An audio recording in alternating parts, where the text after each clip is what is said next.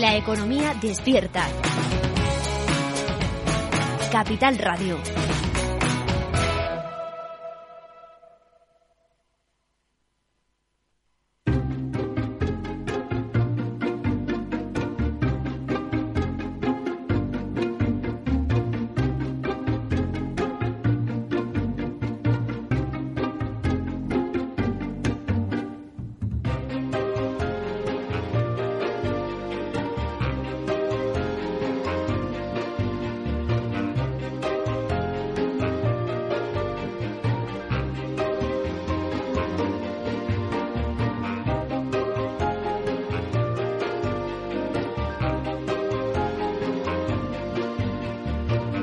Inversión inmobiliaria con Meli Torres.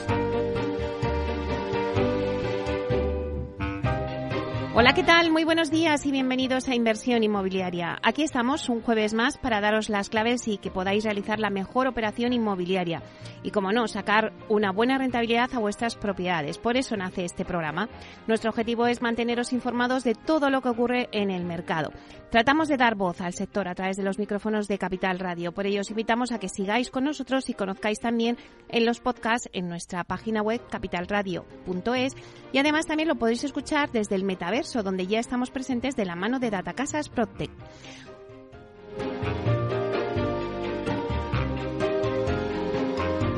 Bueno, pues como todos los jueves vamos a repasar la actualidad de la semana inmobiliaria con el portal inmobiliario Idealista. Luego Tinsa nos dará el dato inmobiliario del día y luego en nuestra sección Inversor Masteos, que es una empresa especializada en asesorar de una forma personalizada a todas aquellas personas que quieran invertir sus ahorros en la compra de una vivienda para luego el alquiler os vamos a contar cómo se ha expandido eh, la actividad de Masteos a 10 nuevas ciudades y localidades del país. Bueno, pues la verdad es que lo han hecho tras el éxito que han cosechado en ciudades como Madrid y Valencia y nos lo contarán. Luego a las 11 eh, tendremos el análisis del mercado y lo vamos a hacer con Nicolás Díaz Saldaña, que es eh, bueno pues un experto en inmobiliario y que nos va a hablar sobre bueno vamos a analizar un poco la estructura ahora mismo del capital de las inmobiliarias del sector inmobiliario en general. Luego tendremos también nuestra sección de la vía sostenible con Vía Ágora. Daremos paso también al mundo Procte con Urbanitae. Luego también tendremos un hito eh, en esta guía de la compra de la vivienda que estamos haciendo con Culmia. Y hoy os daremos un nuevo hito de esta, de esta nueva guía. Y luego también nuestra sección de cultura inmobiliaria con Alfredo Díaz Araque. No os la perdáis porque va a ser muy divertida. Hoy va de canciones el tema. Luego a las doce y media la entrevista de la semana se la vamos a dedicar a Paloma Martín, que es la consejera de Medio Ambiente, Vivienda y Agricultura de la Comunidad de Madrid. Paloma nos va a adelantar las propuestas electorales que plantean en materia de vivienda para las próximas elecciones municipales para, para mayo. Así que bueno, pues no os lo podéis perder, así que ya comenzamos.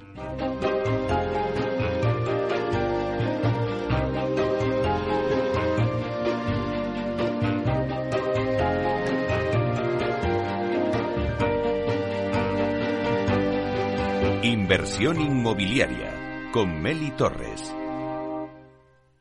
Idealista te ofrece la noticia de la semana.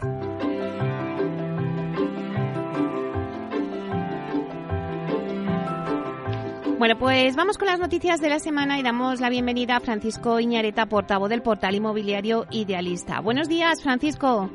Hola, muy buenos días, Meli, ¿cómo estás? Pues muy bien, de jueves, pero yo encantada de teneros a todos y hablar con vosotros y sobre todo que nos des las noticias. Muy bien, pues para eso hemos venido.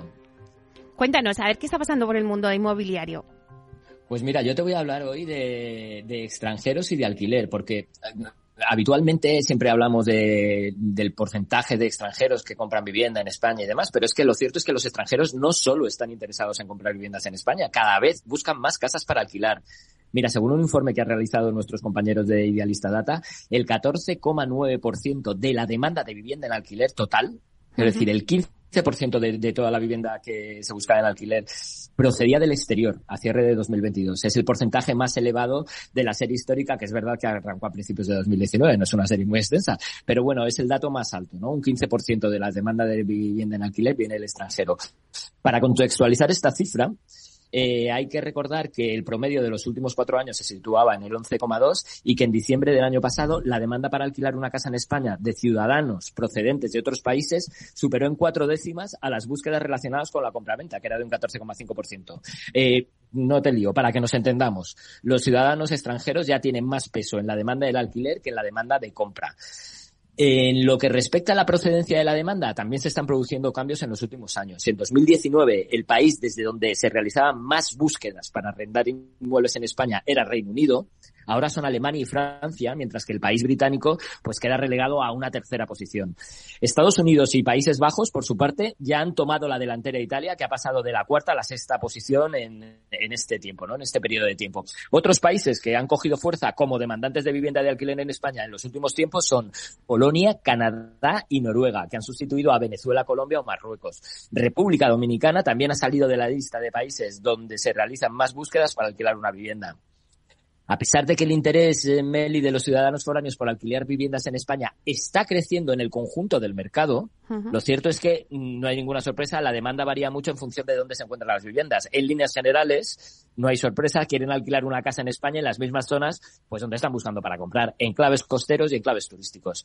En las provincias del Mediterráneo, y en los archipiélagos, sin ir más lejos, la demanda para arrendar mm, procedente del extranjero supera el 20% del total mientras que en provincias situadas en el centro de la península y en algunas zonas del norte su peso ni siquiera llega al 5, ¿vale? Alicante, en cabe... Claro, efectivamente. El bueno, sol, el sol ahí es, es, lo importante. es lo importante, mira lo que te voy a decir. Alicante encabeza el ranking nacional y es la única provincia donde más del 30% de la demanda de viviendas de alquiler procede del extranjero. La segunda provincia más destancada, Santa Cruz de Tenerife, donde la demanda extranjera para arrendar una casa alcanza casi el 30, el 29,6, por delante de Baleares, que estaría en un 27,8, Málaga un 26,9 y Las Palmas un 24. Fíjate qué provincias, de qué provincias estamos hablando. Estas cinco provincias son las únicas del país donde las búsquedas de los foráneos suponen más de una quinta parte del total. Las siguientes en la lista, ¿cuáles serían? Barcelona, Valencia y Almería y también Girona. Eh, estarían del 19 al 17% y ya por debajo de la media nacional, pero con un peso de dos dígitos, se encuentran Huelva, Granada, Cádiz y Castellón.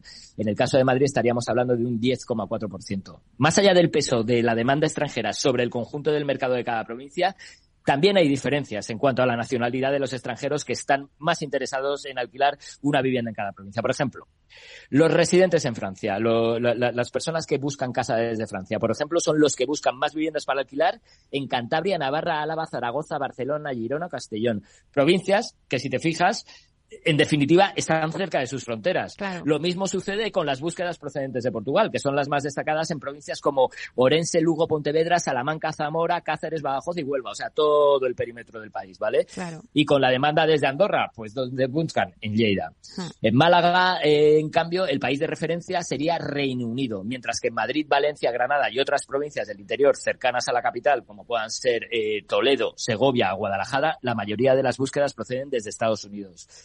En el caso de Alemania, eh, no te voy a sorprender. Algunas de las provincias que despiertan más interés son, no sorpresa, Baleares, pero luego sí te añado Murcia, Almería, Cádiz, Jaén, Las Palmas y Santa Cruz de Tenerife.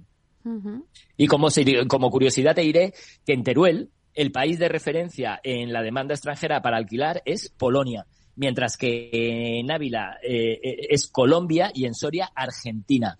Las búsquedas procedentes desde Italia, por su parte, son las que más destacan en Córdoba, en Sevilla, en Burgos y en Valladolid, mientras que Marruecos es la gran referencia para las ciudades autónomas de Ceuta y Melilla, o, lógicamente. En el caso de Alicante, la provincia con más demanda, el país desde donde proceden más búsquedas, es Países Bajos. Si miramos eh, la demanda en capitales de provincia, descubrimos que, como decíamos antes que hablábamos de Alicante, bueno, en capitales pasa lo mismo. Alicante sigue al frente del ranking nacional, ya que los extranjeros acaparan casi el 26%, una cuarta parte del total de la demanda para alquilar viviendas. Sin embargo, eh, las siguientes ciudades más destacadas de la lista serían Barcelona, Valencia, Palma de Mallorca y Málaga, que se mueven en una horquilla de entre el 22 y el 25%. Y ya para terminar, Santa Cruz de Tenerife, cuya provincia es la segunda de España con más demanda foránea para arrendar una casa, cae hasta la sexta posición con un 19,7%, seguido de Tarragona, Girona y Las Palmas de Gran Canaria. Por encima de los dos dígitos también, Cádiz, Granada, Madrid, Castellón de la Plana, Almería, San Sebastián, Sevilla, Jaén, Salamanca, Santander, y la ciudad autónoma de Melilla. Así que verás, Meli, muchísimo interés por parte de los extranjeros para alquilar viviendas en nuestro país. Oye, pues me ha encantado, Francisco, este dato. La verdad es que no me imaginaba ya que el 15% de, de la, del alquiler no viniera por parte de los extranjeros, ¿no? Es curioso. De la demanda de alquiler, sí, de las búsquedas vienen, vienen desde el extranjero, efectivamente. Bueno, pues muchísimas gracias, Francisco. Que tengas un buen jueves. Hasta la semana que viene, Meli. Hasta la semana que viene.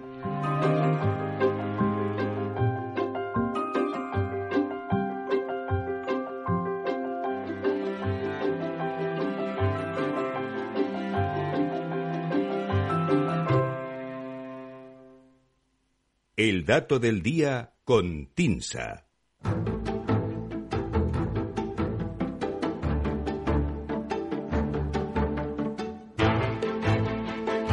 Bueno, pues vamos ahora con el dato del día. Vamos a saludar a Susana de la Riva, directora de Marketing y Comunicación de TINSA. Buenos días, Susana. Muy buenos días, Meli, ¿cómo estás? Pues aquí de jueves, yo encantada de teneros a todos vosotros. Para mí, mi, día preferido es el jueves. Ya lo Pensaba que ibas a decir, pensaba que ibas a decir aquí de juerga. Decía, madre mía, qué bien. Pero no era jueves, no juerga. Bueno, bueno, pues casi esto es una juerga, la verdad. bueno, pues mira, eh, a ver qué dato nos traéis hoy. Acabamos de, saber ese, bueno, pues esos datos que nos traía también Idealista, ¿no? Que bueno, que la verdad es que me han sorprendido. Nos decía que el 15% ya de, de, las búsquedas de, para el alquiler eh, provienen de los extranjeros. Fíjate, ya, ahí hemos avanzado un, montón. Bueno, ¿cuál es tu dato?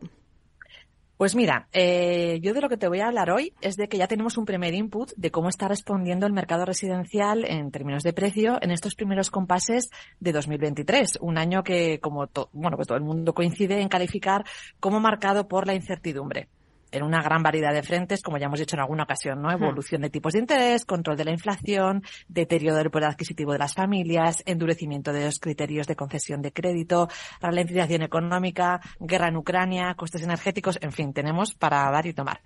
Pero bueno, ¿en qué se traduce todo esto en el mercado residencial en este arranque de año? Pues creo que la palabra que mejor lo define es desaceleración. La estadística TINSEIMI general del mes de enero, que hemos conocido esta misma semana, nos muestra que el precio medio de la vivienda nueva y usada en España se encareció un tímido 0,3% entre diciembre y enero de este año, lo que sería la tasa de crecimiento mensual más baja desde marzo de 2021 si excluimos ligeros ajustes estacionales a la baja que se produjeron en agosto del 22 y agosto de 2021.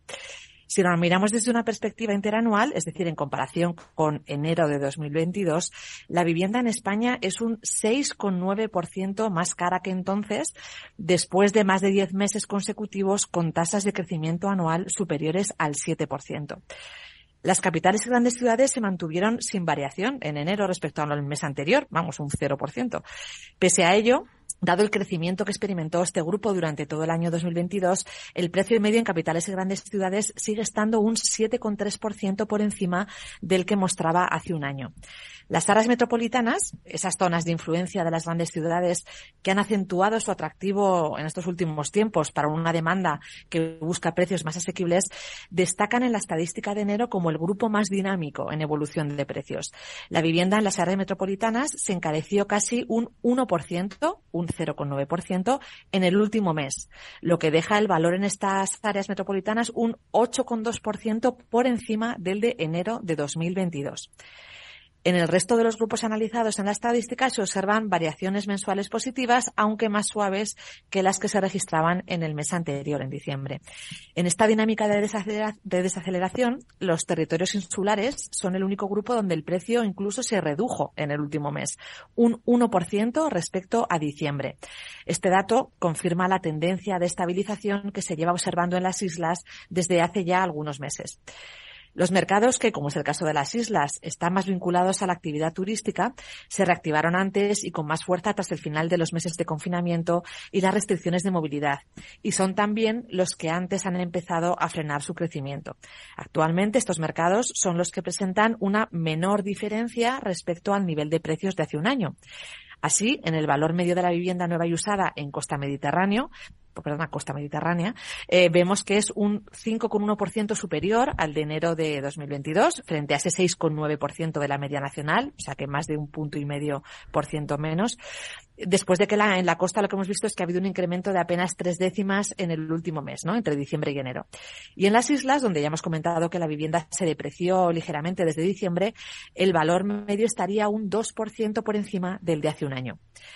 Dado que las últimas cifras de compraventas de viviendas que hemos conocido estos últimos días de distintas fuentes ya están reflejando moderación en esas tasas de crecimiento y también considerando que el sector financiero da por seguro que se va a producir un encarecimiento incluso más rápido ¿no? del crédito que lo que hemos visto el año pasado, lo previsible es que los precios de la vivienda evolucionen en esa senda de estabilización que estamos confirmando en este mes de enero.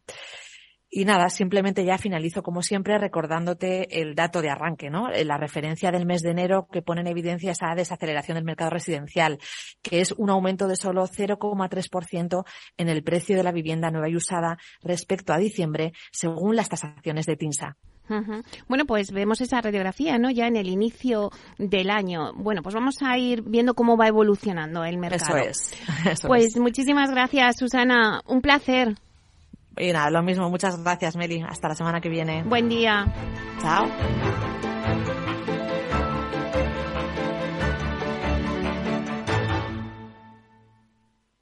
Tecnología propia, rigor técnico y una potente base de datos son el punto de partida del asesoramiento independiente que TINSA presta a todo tipo de inversores en real estate. Conoce en la web tinsa.es cómo podemos ayudarte a rentabilizar tu inversión a través de estudios de mercado, valoración RICS, AVM de grandes carteras o consultoría fiscal, entre otros servicios. TINSA, valor de confianza.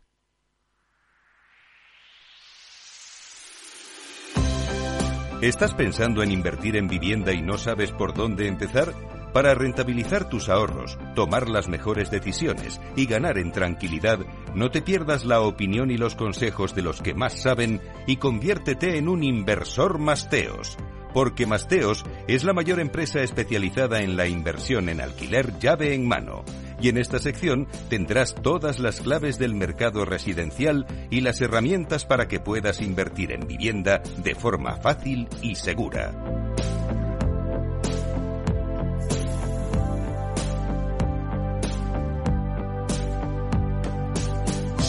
Bueno, pues nos vamos a nuestra sección Inversor Masteos, porque para todos aquellos que aún no sepáis quién es Masteos, os contamos que es una empresa especializada en asesorar de forma personalizada a todas aquellas personas que quieran invertir sus ahorros en la compra de una vivienda para luego alquilarla. Y hoy vamos a contaros cómo Masteos se ha expandido ¿no? su actividad a 10 nuevas ciudades y localidades del país tras el éxito que han cosechado eh, en las ciudades claves como Madrid, y Valencia. Pero bueno, para hablarnos de todo ello tenemos hoy con nosotros en directo aquí desde los estudios de Capital Radio a Gonzalo Pichorno, que es eh, Sales Manager de Masteos. Buenos días, Gonzalo. Muy buenas, Meli. Gracias por tenerme aquí. Bueno, un placer que vengas a, contarnos esta expansión que habéis hecho. Bueno, cuéntanos, ¿en qué zonas ha empezado a operar Masteos? Bueno, como tú bien has dicho, empezamos en las grandes plazas del país, como pueden ser Madrid y Valencia, y allí la verdad es que eh, hemos trabajado muy bien y ha funcionado muy bien con los clientes. Pero sí que hemos detectado que al final eh, hay mucho inversor que quizá tiene un ahorro un poco menor y que además busca rentabilidades más grandes de la que se encuentra en estas grandes capitales. ¿no?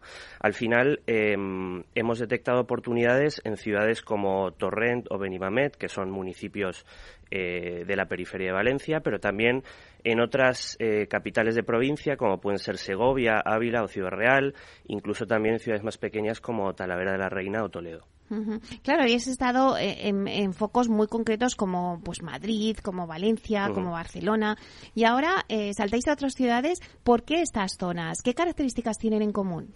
Bueno, por un lado lo que te comentaba, ¿no? Al final eh, son ciudades que tienen oportunidades de un ticket inferior, por supuesto, porque son ciudades más pequeñas, pero que también son bastante más rentables. luego hablaremos quizá un poco más en detalle unas pinceladas del tema de rentabilidades. Luego también, como digo, son ciudades eh, que tienen el interés de que tienen actividad propia, muchas de ellas son capitales de provincia, tienen además eh, actividad empresarial, tienen incluso mucha sede universitaria eh, y algunas además están cerca de estas grandes capitales como Madrid y Valencia, quizá una hora, una hora y media en tren o, en coche. Por lo tanto, detectamos que hay muy buenas oportunidades y que además cubren una demanda no cubierta de alquiler, que es muy interesante para un proyecto de, inversión.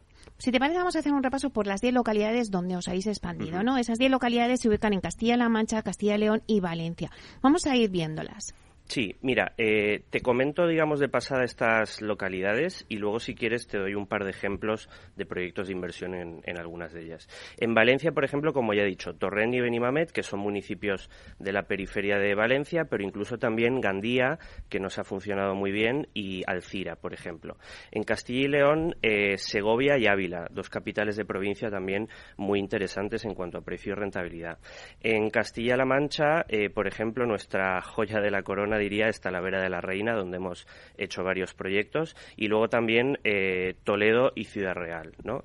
Eh, esas son más o menos eh, las ciudades que, que, tenemos ahora en cartera, aparte de estas grandes ciudades como Madrid y Valencia, e incluso en la periferia de Madrid, ¿no? También Alcorcón o Móstoles, por ejemplo.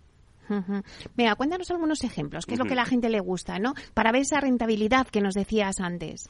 Pues mira, al final, eh, para nosotros es muy importante sobre todo el, el ahorro que tiene el cliente, saber eso es un punto de partida importante y luego también eh, qué financiación podría conseguir. Hay que tener en cuenta que en la compra hay una serie de gastos que normalmente no se financian, como son pues el ITP o el IVA si sobra nueva eh, y el coste de la reforma. Esos son los, principales. Pero, por ejemplo, podríamos tener un proyecto de los más eh, interesantes que hemos tenido, además de, de, un precio muy reducido en Talavera de la Reina, un piso con un precio de compra de 26.000 euros, eh, con unos 20.000 de reforma más una serie de gastos se queda en 57.000 euros. Eh, este es un piso de tres dormitorios con una rentabilidad de un 9,7%, o sea, casi casi un 10. Eh, por ejemplo, en Ciudad Real, otro piso a reformar, quizá este un pelín más caro, pero sigue siendo una oportunidad muy asequible. Precio de compra 43.000 euros, unos 20.000 de reforma. El proyecto, coste total se queda en 77.000, 10,5 de rentabilidad eh, bruta. Incluso eh, podemos hablar, por ejemplo, en Gandía, un proyecto que no necesita reforma, son 60.000 euros de proyecto total, dos dormitorios completamente reformado, 8,6 de rentabilidad bruta. Por lo tanto, son ciudades que, ya digo, tenemos oportunidades por debajo de los 100.000 euros en coste total y conseguimos rentabilidades por encima del 7-8 tranquilamente. Explícanos un poco cómo es el modelo financiero. Bueno, como digo, al final para nosotros el input principal eh, por parte del cliente es el ahorro que tiene y luego eh, si quiere o no financiación o qué financiación conseguiría. Eh, en función de eso, al final, por ejemplo, si un piso, por muy barato que sea, necesita una gran reforma, ¿no? Por, podemos hablar quizá de una reforma integral de 30.000, 40.000, 50.000 euros. Eh, como ese coste no es financiable, nosotros eh, normalmente no lo orientamos a clientes con poco ahorro. Eh, nosotros al final en el coste total del proyecto, como he dicho, incluimos el precio de compra del inmueble, el ITP, el coste de reforma y de amueblado, sobre todo si es para un alquiler media estancia por habitaciones. Incluimos también, por supuesto, otra serie de gastos como gastos de notaría, gestoría, registro de la propiedad y gastos bancarios que principalmente son la tasación y la comisión de apertura si se pide financiación. A partir de ahí, de este coste total, que ya digo que incluye todo, calculamos dos rentabilidades, la bruta y la neta. La bruta es el alquiler anual dividido entre este coste total de proyecto que he comentado y la neta es la misma operación matemática, pero del alquiler anual descontamos una serie de gastos como son el IBI, los gastos de comunidad, seguro del hogar y el coste de la gestión de ese alquiler. Claro, antes decías eh, reforma. Mm, ¿Y qué es mejor? ¿Comprar una vivienda para alquilar de obra nueva o para reformar? Bueno, la verdad es que trabajamos las dos opciones, pero sí que es cierto que desde un punto de vista de inversión suele ser más interesante hacer una reforma. No hace falta hacer una reforma, gran reforma de 50.000, 40.000 euros. Muchas veces con un lavado de cara eh, además, nosotros vamos a reformas bastante eh, a tiro hecho, ¿no? Como me gusta a mí decir. Son reformas funcionales, sencillas, de buena calidad y que al final a lo que van orientadas es a revalorizar el, inmueble y a conseguir una rentabilidad más interesante. Por lo tanto, respondiendo a tu pregunta, yo creo que en general sí, es interesante apuntar a cosas que, que con una pequeña reforma, un lavado de cara, eh, se revaloricen mucho más. Claro, entonces nos preguntamos, los oyentes, seguro que nos se están preguntando, vale, Masteos, en todo este proceso, ¿qué aporta a aquellas personas que se estén planteando comprar una vivienda y luego ponerla en alquiler? Bueno, al final nosotros trabajamos, como ha comentado Beatriz muchas veces en, esta casa, eh, en las tres fases más importantes, que es la compra de la oportunidad, la reforma del inmueble y eh, el alquiler de ese inmueble, ¿no? la puesta en carga de, la operación. Eh, en la compraventa diría que al final lo que aportamos es detectar buenas oportunidades, acompañar al inversor en lo que es estructurar la operación con todo esto que he comentado antes, ¿no? dependiendo de cuánto ahorro tiene, qué le interesa, qué financiación obtendría. Eh, y por supuesto en todo el tema de, papeleo, de revisar el contrato de reserva, revisar las arras, preparar la escritura con clientes extranjeros, de hecho, todo el tema de tramitar el NIE, abrir una cuenta bancaria en España, en fin. Al final la compraventa parece que no, pero tiene un montón de, papeleo y de pequeños pasos y de personas implicadas que ese acompañamiento al inversor lo tranquiliza mucho. En la reforma, eh, lo mismo, al final nos ocupamos de todo. Tenemos colaboradores en cada una de las ciudades. Nuestro project manager, Gaetano, al final se ocupa de sentarse con el inversor, discutir con él qué tipo de reforma eh, es la que se quiere hacer finalmente, le, aconsejamos en, oye, pues este tipo de reforma va a revalorizar más el inmueble, estas cosas hay que cambiarlas sí o sí porque quizá están en mal estado. Eh, presupuestamos con estos colaboradores y al final hacemos un seguimiento de la obra asegurándonos que se cumplen eh, tiempos, calidades y, y costes. Y luego en la gestión del alquiler, que sería la última fase, pues un poco similar. Al final también tenemos colaboradores en cada una de las ciudades la búsqueda y, filtrar y validar los posibles inquilinos es algo que además, digo, desde mi propia experiencia, es bastante arduo. Entonces, eh, ese acompañamiento en firmar los contratos, elegir a los inquilinos, buscar un nuevo inquilino si se fuera uno, típica cosa que pasa en un piso de, alquiler que se estropea la lavadora y que llamar al seguro para ver si se cambia, se, se, se repara, lo que sea, pues ese tipo de, de, cuestiones son las que nosotros resolvemos para, para el inversor. Bueno, eso es muy importante. Bueno, ya eh, nos quedan pocos minutos, eh, Gonzalo, pero eh, cuenta un poquito a los oyentes cómo pueden acceder las personas que nos están escuchando a todas estas oportunidades que ahora habéis detectado que hay en esas 10 ciudades que nos decías en Castilla-La Mancha, en Castilla-León y, y en Valencia y en Madrid también. Bueno, por supuesto, en nuestra página web están todas publicadas. De todas formas, nuestro modelo de negocio yo creo que se basa mucho en una relación muy cercana con el inversor. Eh, entonces, yo lo que recomiendo es que a través de nuestra página web eh, tienen un botón que es hablar con un asesor.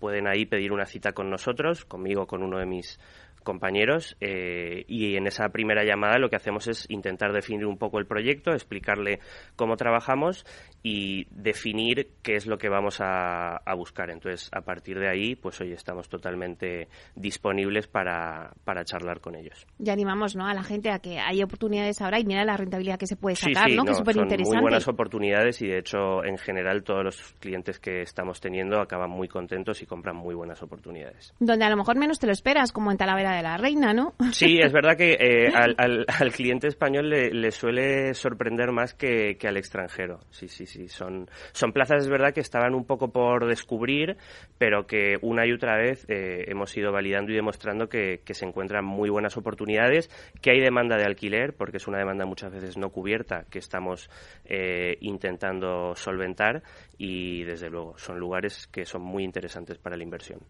Bueno, pues te esperamos próximamente, Gonzalo, para que nos cuentes otras oportunidades que, me ha parecido súper interesante y seguro a nuestros oyentes también. Muchísimas gracias, con Gonzalo Pichorno, eh, Sales Manager de Masteos. Muchas gracias a ti, Meli. Buen día. Hasta pronto.